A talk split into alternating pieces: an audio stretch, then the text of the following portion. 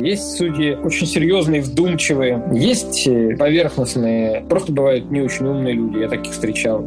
Кто на самом деле в мире, да и кто, собственно, в самой стране доверяет российскому правосудию? Государство — это, на самом деле, группа людей, у которых вот такие привилегии есть. Ко всем правилам в России можно добавить слово «как бы». Не дай бог еще и политический интерес. Вот тут все.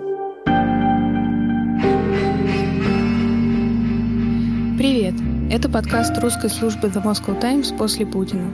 Здесь мы будем говорить с аналитиками и экспертами о том, что не так с путинской Россией и как нужно будет реформировать нашу страну после неминуемого конца нынешнего политического режима. Сегодня мы поговорим о российских судах. Мы записываем этот выпуск через несколько дней после того, как Мещанский районный суд Москвы приговорил к семи годам колонии общего режима муниципального депутата Алексея Горинова по статье о распространении заведомо ложной информации о российской армии – Вина Горинова, по сути, заключалась в том, что он на заседании Совета депутатов назвал войну войной. Я считаю, что вот э, все усилия гражданского общества должны быть направлены только на то, чтобы остановить войну и вывести э, войска России с территории Украины. Кроме Горинова, в России сотни политзаключенных. Но политическая ангажированность не единственная проблема российских судов – к уголовным и гражданским процессам у экспертов тоже есть огромные претензии. В 2018 году эксперты Европейского университета выделили пять основных проблем судебной системы в России. Во-первых, это избыточная репрессивность. Доля оправдательных приговоров меньше 1%, и среднестатистический судья выносит оправдательный приговор один раз в 7 лет. Грубо говоря, если на тебя завели дело, это по сути уже и есть обвинительный приговор.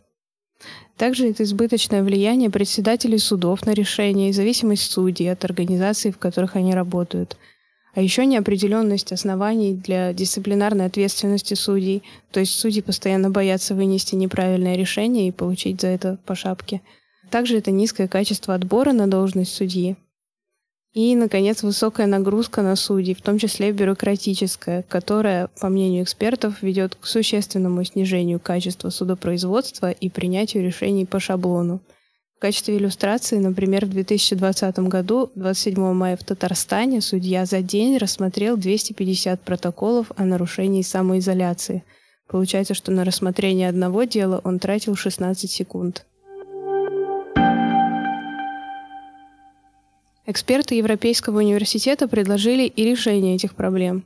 Например, сделать более прозрачными, публичными и предсказуемыми основания для отклонения кандидатуры судьи президентом, а также создать независимый федеральный центр подготовки судей, чтобы повысить их квалификацию, ввести четкие критерии, которые отделяют судебную ошибку от дисциплинарного правонарушения, а также ввести обязательную аудиозапись судебного заседания. В 2018 году в России прошла судебная реформа, и некоторые советы экспертов даже были реализованы. Например, появилась обязательная аудиозапись судебного процесса, а также автоматическое распределение дел в судах общей юрисдикции. То есть это значит, что дела распределяет не человек, а значит, это происходит менее предвзято. А еще присяжные получили возможность рассматривать больше дел – Присяжные на самом деле тоже оправдывают подсудимых не так часто, только в 15-16% случаев, но это огромная цифра по сравнению с долями процента в обычных судах. Но большая часть проблем так и не была решена. Вот что говорит о судебной реформе практикующий российский адвокат Даниил Берман. Ну, на самом деле, отвечая на этот вопрос, это сложнейший вопрос, на который вот так вот с кондачка э, ответить невозможно. То есть э, суды есть самые разнообразные. Что такое суд? Это судебный процесс. Эти судебные процессы, в свою очередь, разделены на категории. Есть уголовный процесс, есть процесс по привлечению к административной ответственности, есть административный процесс по оспариванию решений, действий, бездействий государства, есть гражданский процесс, есть арбитражный процесс. И каждый из них представляет собой целую вселенную, в которой есть свое совершенно неисчислимое количество проблем, которые в свою очередь делятся на подпроблемы. И э, с каждым годом в какой-то области, к примеру, что-то становится получше, а что-то становится похуже. В, моем, в контексте моей практики э, последних семи лет Я могу говорить об уголовном и об административном процессе. И тут, э, безусловно, надо сказать, что тут абсолютно э, разные грани и абсолютно разный подход к их оценке. Потому что, к примеру, э, количество лиц, наказываемых реальным лишением свободы, в России становится с каждым годом меньше. Это факт. Заключенных становится меньше. Но при этом с какой-то невероятной злостью люди, которых э, следователи на время следствия просят э, изолировать от общества, взять под стражу, э, как минимум 80% этих ходатайств удовлетворяется, в каких-то регионах 90, в каких-то 70. То есть там какая там средняя температура по стране, не знаю, таких исследований не проводил, но мы видим, что явно выше 50%. При этом, согласно последней опубликованной статистике, каждый четвертый человек, содержащийся под стражей на время суда, после оглашения приговора выходит на свободу. То есть, к примеру, из 400 человек после оглашения приговора 100 уйдет а, получит наказание, не связанное с реальным наказанием. В связи с этим много вопросов. Это такая политика, это они таким образом уже наказывают людей, или просто это недосмотр и так далее. 30 июня 2022 года 54-летнего Дмитрия Колкера забрали из клиники, куда он поступил в тяжелом состоянии с терминальной стадии рака поджелудочной железы и отправили под арест. Колкера привезли в московское СИЗО Лефортово, и 2 июля он умер. А 11 июля правозащитник Павел Чиков опубликовал выдержки заседания суда первой инстанции, где решался вопрос об аресте ученого. Колкер спросил у следователя, считает ли тот, что он доживет до рассмотрения дела, на что следователь ответил, не сомневаюсь, что вы доживете, и заявил, что в деле нет никаких документов, которые могли бы свидетельствовать об обратном. Суд апелляционной инстанции тоже отказался считать арест Колкера неправомерным. Нашумевшие последние несколько дней случаи, когда э, человек, который подозревается в совершении вот, преступления государственная измена, Колкер, да, суд взял под стражу человека, находящегося в четвертой терминальной стадии рака, и он умер через несколько дней в следственном изоляторе. Несмотря на то, что есть правила, в которых как бы написано, ко всем правилам в России можно добавить слово «как бы», ко всем, которых написано, что как бы лицо, которое находится в таком состоянии здоровья, с такими заболеваниями под стражу браться не должно. Но при этом здесь все равно всегда остается небольшое окошечко для судьи, э, критически отнестись к медицинским документам, э, просто проигнорировать их, в общем, создать любые условия для того, чтобы человека можно было отправить под стражу. Несмотря на то, что он питается через трубочку, и уже по всему видно, что жить ему осталось, к сожалению, недолго. То же самое касается вопросов о, скажем так, о конвертируемости российского приговора. Кто на самом деле в мире, да и кто, собственно, в самой стране доверяет российскому правосудию? Вот, на мой взгляд, именно это корневая проблема доверия Выйдите на улицу и спросите у любого обывателя, доверяете ли вы российскому правосудию. Не надо же, да, мне говорить о том, как люди к нему относятся. Мне кажется, вот эту самую главную проблему никакие реформы последних 20 лет или 30 лет так и не решили. К сожалению, э, это так действительно есть. Если нужно посадить, посадят.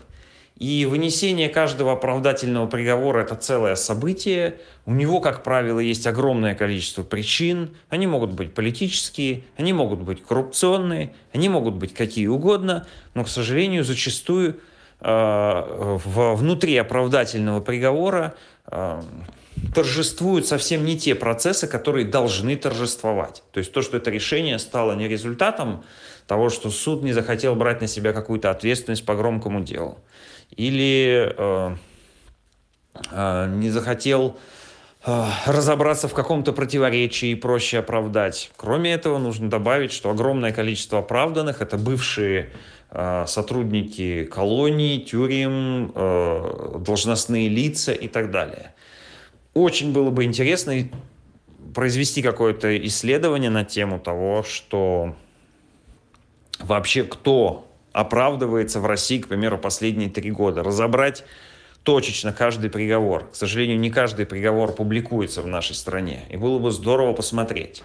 Но даже вот в невооруженным взглядом мы видим, что некоторое количество оправдательных приговоров, к сожалению, доверия судебной системе не добавляет.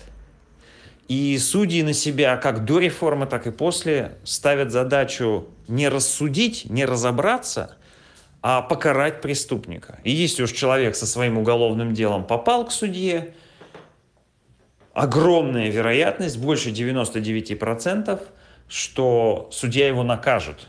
Даже понимая, что материалы дела э, уголовного имеется в виду э, неправильно составлены, в них есть какие-то процессуальные косяки, что в них много противоречий, все равно этого человека, скорее всего, судят условно, и этот условный приговор и защита этим человеком и будет подаваться так, как будто это оправдание. Но на самом деле это совсем не так, человек признан виновным, ему просто не назначено серьезное наказание. Поэтому, а, подводя какой-то итог, если коротко об этом говорить, а, реформа, безусловно, повлияла а, на то, как рассматриваются дела, но, к сожалению, не решила главную проблему. Она не дает оснований обществу доверять судебной системе в России. Независимые суды – это основа не только свободы слова и безопасности граждан, но и растущей экономики. Почти все эксперты, с которыми мы говорили в предыдущих выпусках нашего подкаста о бизнесе и экономике в России после Путина, отмечали, что без нормальных судов ничего не получится. О том, что делать с судами, нам рассказал Илья Шаблинский – Юрист, доктор юридических наук, бывший член Совета по правам человека и профессор Высшей школы экономики. Какие сейчас основные проблемы российских судов и что нужно изменить в первую очередь, как только появится такая возможность? Нам нужно э, принять закон о новом порядке формирования судов. То есть новый порядок назначения судей. Сейчас судьи назначает президент, но фактически все решает там 3-4 человека в администрации президента. Вот и все. Вот и весь механизм. Они просто назначают того, кого захотят. И кто полностью уверит их в своей лояльности. Полная лояльность, 120-процентная. Я думаю, нужно учесть опыт некоторых стран с развитыми судебными системами, где судьи назначают, отбирают, а потом назначают коллегии. Коллеги, состоящие из опытных юристов, адвокатов, бывших прокуроров, журналистов, пишущих вот в области правосудия, уголовного гражданского процесса. Коллеги, которые отбирают кандидатов на должность судей по целому ряду критериев. Это профессионализм, это стаж работы, это, это моральные качества определенные. Вот именно такой порядок назначения судей, отбора их кандидатур и назначения обеспечивает их определенную ну, объективность и квалификацию – и то, что они э, не будут зависеть от конкретной властной группировки, скажем так. Есть еще второе условие, но оно более общее. Судьи не должны бояться в связи с тем, что примут там то или иное решение. Не должны бояться, понимаете? Конечно, они должны быть не, не трусливые люди, в принципе, но должна быть в обществе такая атмосфера, когда судья твердо уверен, что за то или иное принятое решение – другая ветвь власти, ну, исполнительная, силовики, да, его э, не накажут, самого. Вот судья в этом должен, должен быть уверен. Это возможно, такое было. Мы пережили целую эпоху. У нас принято о 90-х годах всякие там говорить гадости. Но это было время, когда складывалась судебная система независимо от исполнительной власти. Если помните, тогда был, э, ну, было много всяких таких примеров, московские суды принимали решение против Лужкова. Там, если вы помните, кто это такой был. Вот они принимали такие решения. Были еще примеры. Например, Верховный суд оправдал Валентина Варенникова, участника заговора ГКЧП. Ну, он не был членом ГКЧП, но он участвовал.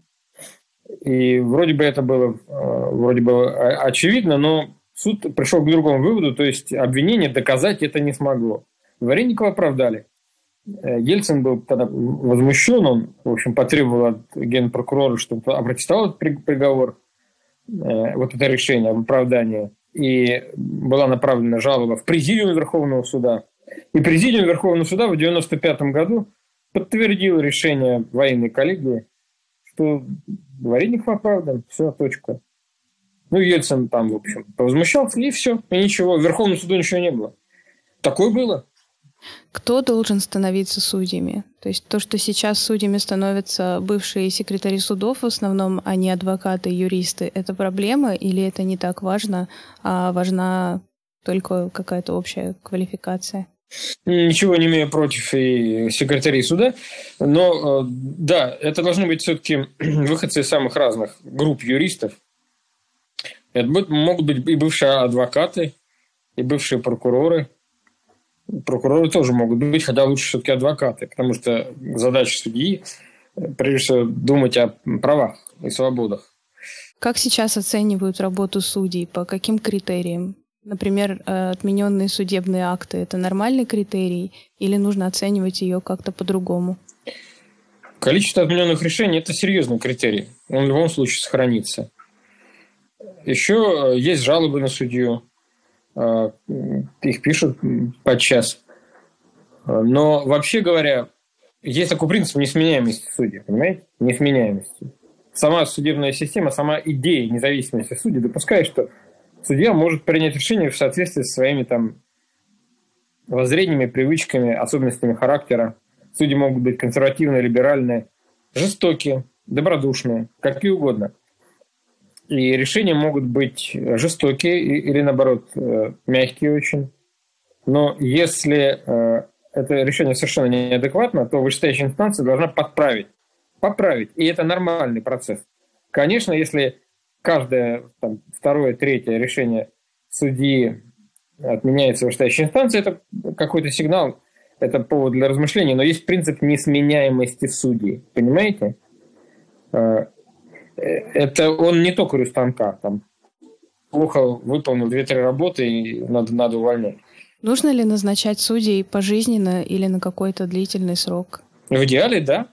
А, есть разные решения это, э, вот этого вопроса. Судьи назначают пожизненно, и судьи назначают на длительные сроки, там, на 9 лет, 12 лет, 15 лет. В разных странах по-разному. Ну, скажем, можно назначать их на 15 лет. И подытоживая, какие еще нужны условия, чтобы сделать суды независимыми? Да мы все назвали. Это должна быть несменяемость. Принцип несменяемости должен работать. Судьи должны назначаться в особом порядке, который гарантировал бы их независимость от конкретных э, властных структур. Наконец, в обществе должна быть э, определенная атмосфера, которая обеспечивает политический режим. Политический режим должен обеспечивать свободное выражение самых разных взглядов и позиций, и судьи э, не должны в условиях этого режима не должны опасаться того, что сами станут жертвами преследования. Вот это получается три условия. Да достаточно. Попробуйте хотя бы их соблюсти.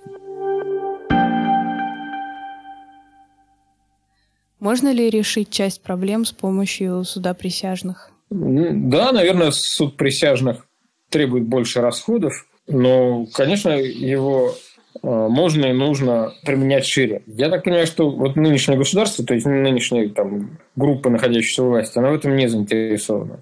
Ну, просто в разных государствах полномочия самого суда присяжных определяют несколько по-разному. В некоторых странах полномочия весьма широки, то есть суд присяжных может рассматривать любые преступления, в других э, государствах только тяжкие или особо тяжкие преступления, скажем так дела, вот, связанные с тяжкими или особо тяжкими преступлениями. Ну вот а в Российской Федерации дела, в связи с которыми могут быть назначены приговоры в виде там, пожизненного заключения. Но в некоторых э, странах суд, э, суды присяжных рассматривают и гражданские дела, и гражданские тоже. Можно ли сказать, что присяжные в целом эффективнее, и им нужно передать как можно больше э, различных дел? Или это слишком дорого, нереалистично и, и так далее? Мы имеем в виду, что, может быть, не все, но значительную часть э, решений будут вносить суды присяжных. Да, я думаю, да, это, это вполне возможно. Судьи скованы там, разными корпоративными обязательствами, страхами, опасениями – Присяжные гораздо свободнее. И э, они могут гораздо более точно э, реализовать один из важнейших принципов правосудия. Неустранимые сомнения толкуются в пользу подсудимого. Неустранимые сомнения. Насчет презумпции невиновности Трудно сказать, они бывают. У людей, у присяжных могут быть разные такие взгляды. Но э, то, что они неустранимые сомнения чаще толкуют действительно, как того и требует Конституция, в пользу обвиняемого, это точно.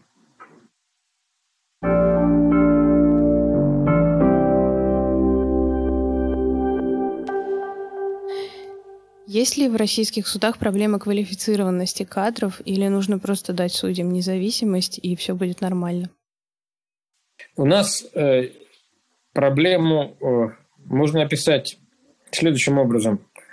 Как, какая-то часть дела рассматривается судами достаточно объективно. Там, не знаю, гражданские дела некоторые, раздел имущества. Там, ну, там, где нет интересов государства, понимаете? А, в тех делах, где интерес государства очевиден, не дай бог еще и политический интерес, вот тут все. Тут суды а, объективными у нас быть не могут просто по определению. Они всегда на стороне государственного органа, конкретного лица, представляющего государство. Вот в этом штука. То есть государство давно уже перестало быть правовым или утратило все признаки правового, а оно выше всех. Государство – это на самом деле группа людей, у которых вот такие привилегии есть, по сути дела. То есть э, независимость судов – это важное условие правосудия. Но квалификация у судей была и будет разная. Есть судьи очень серьезные, вдумчивые, просто глубокие люди. Есть э, менее вдумчивые, там, поверхностные, э, просто бывают не очень умные люди, я таких встречал, судей. Как я говорил, консервативные, либеральные и так далее. Вот они останутся такими. Просто э, решением вопроса о независимости судов мы всех проблем, связанных с нашей судебной системой, не, не исчерпаем. Но просто это одно из важнейших условий. Нужна ли иллюстрация в российских судах? Думаю, нужны индивидуальные решения по индивидуальным, по конкретным людям, по конкретным ситуациям. А, когда а, у нас там сотни или тысячи решений, которые приняты судьями в связи с э, очевидной политической там, необходимостью. Но некоторые из этих решений заканчивались тем, что человек оказывался в камере там, на долгие годы или тем, что он вообще утратил здоровье или, или погиб. Вот та судья конкретная, которая согласилась с требованием следователя и отправила Колкера в камеру тяжело больного человека. Она же видела, что он тяжело болен. Она же читала. Вот она о чем думала в этот момент? Ну, о, о чем мы понимаем. Ей было безразлично то, что она человека обрекает на страдания. По ней я считаю, что э, другой какой-то суд или специальный суд, я не знаю, там, если будет создан такой трибунал, не знаю, еще раз скажу. Либо обычный суд, да, который а, рассмотрит вот такие дела явного злоупотребления судьями своими полномочиями, которые привели к тяжким последствиям. По таким судьям надо принимать решение. Или та судья, там, как ее фамилия, которая осудила этих девчонок с Пусси ну, они, положим, поступили некрасиво, нехорошо, но это административный проступок. За это отправлять на там, два или три года в колонию – это преступление само по себе. Само по себе преступление. Вот судья совершил, с моей точки зрения, преступление. Но это должен решать тоже суд. Вот по таким конкретным делам, понимаете? В отношении меня судья там, Тверского суда принял бредовое решение там, о том, что мой одиночный пикет – одиночный пикет, то это, тем не менее, публичное массовое мероприятие. Потому что за там, какое-то время до меня кто-то стоял там тоже с плакатом, правда, другим. Значит, я заплатил штраф. Но я про это как бы даже не буду упоминать там, если будет там возможность говорить об ответственности судей. Потому что это такая мелочь, о чем там говорить. И таких, как вы знаете, штрафов, неправосудных решений, совершенно неправосудных решений – Э, в виде штрафов, их тысячи принято, тысячи. Ну, а что о них говорить? Да, судьи были вынуждены. Они, они вот как выполняли установку. Выполняли установку. Ну, что об этом сказать? ну, вот в тех случаях, когда они принимали решения, по которым человек отправился за решетку на годы, терял здоровье или жизнь, вот по этим конкретным случаям нужно будет, я думаю, принимать решение по этим конкретным случаям. А почему вы считаете, что судьи, которые выписывали неправосудные штрафы, не нужно наказывать? То есть они же тоже часть репрессивной системы, даже если люди непосредственно не умерли от этого, а просто заплатили, допустим, штраф. Это совершенно неправосудное решение, да, и, и судья приняла заведомо неправосудное решение, с моей точки зрения. Над ними, я, я уверен, давлеет установка. Э, все э, дела, э, которые возбуждаются МВД, в связи там, с митингами, решать вот таким путем. Штраф 15 суток, 10 суток, все. Никаких оправданий. Никаких оправданий. Принимать внимание только свидетельские показания полицейских. Все, точка. Вот такая установка. Я уверен, что у них такая установка есть. Они же не слушают больше никого. Ну, я не знаю, там Илью Яшина. Вот за что посадили на 15 суток? Есть видео, есть видео, где видно, что к нему подходит полицейский, он сидит на лавочке, он встает, вместе с ними уходит. Все. Какое сопротивление? Ну, судья это даже не слушал, не слышал, не хотел слушать и, и, и видео не хотел смотреть. Если у него не будет больше вот этой установки, нормальный судья в нормальном государстве просто э, вот такую фальсификацию стороны полицейских будет мгновенно пресекать. Ну, судьи вообще не должны быть э, в одной команде с полицейскими. Там. Ну, у нас они просто в одной команде. А как вы думаете, что случится с таким судьей, если он примет адекватное решение? Судья какого-то конкретного суда примет, оправдает двух-трех демонстрантов, вот в нынешней нашей ситуации, вот сейчас оправдает двух-трех, там, не знаю, одного, двух-трех демонстрантов, возьмет и оправдает, да, не знаю, там, председателю этого суда завтра позвонит какой-то крупный начальник э, Следственного комитета, я думаю, скажет, ну ты что там у тебя, это Иванов, делает? Что, с ума сошел? И для начала он, председатель суда, вызовет этого судью, скажет, ты что, с ума сошел? Ты что вообще? Кого там, кого там оправдываешь? Что, не знаешь? Давай, значит, я думаю, сначала будет предупреждение одно. А если он еще кого-нибудь оправдает, через там пару дней будет заседание квалификационной коллегии судей, там, его лишат полномочий, все, в один момент. Ну, не в один момент, а вот примерно так, по такой схеме.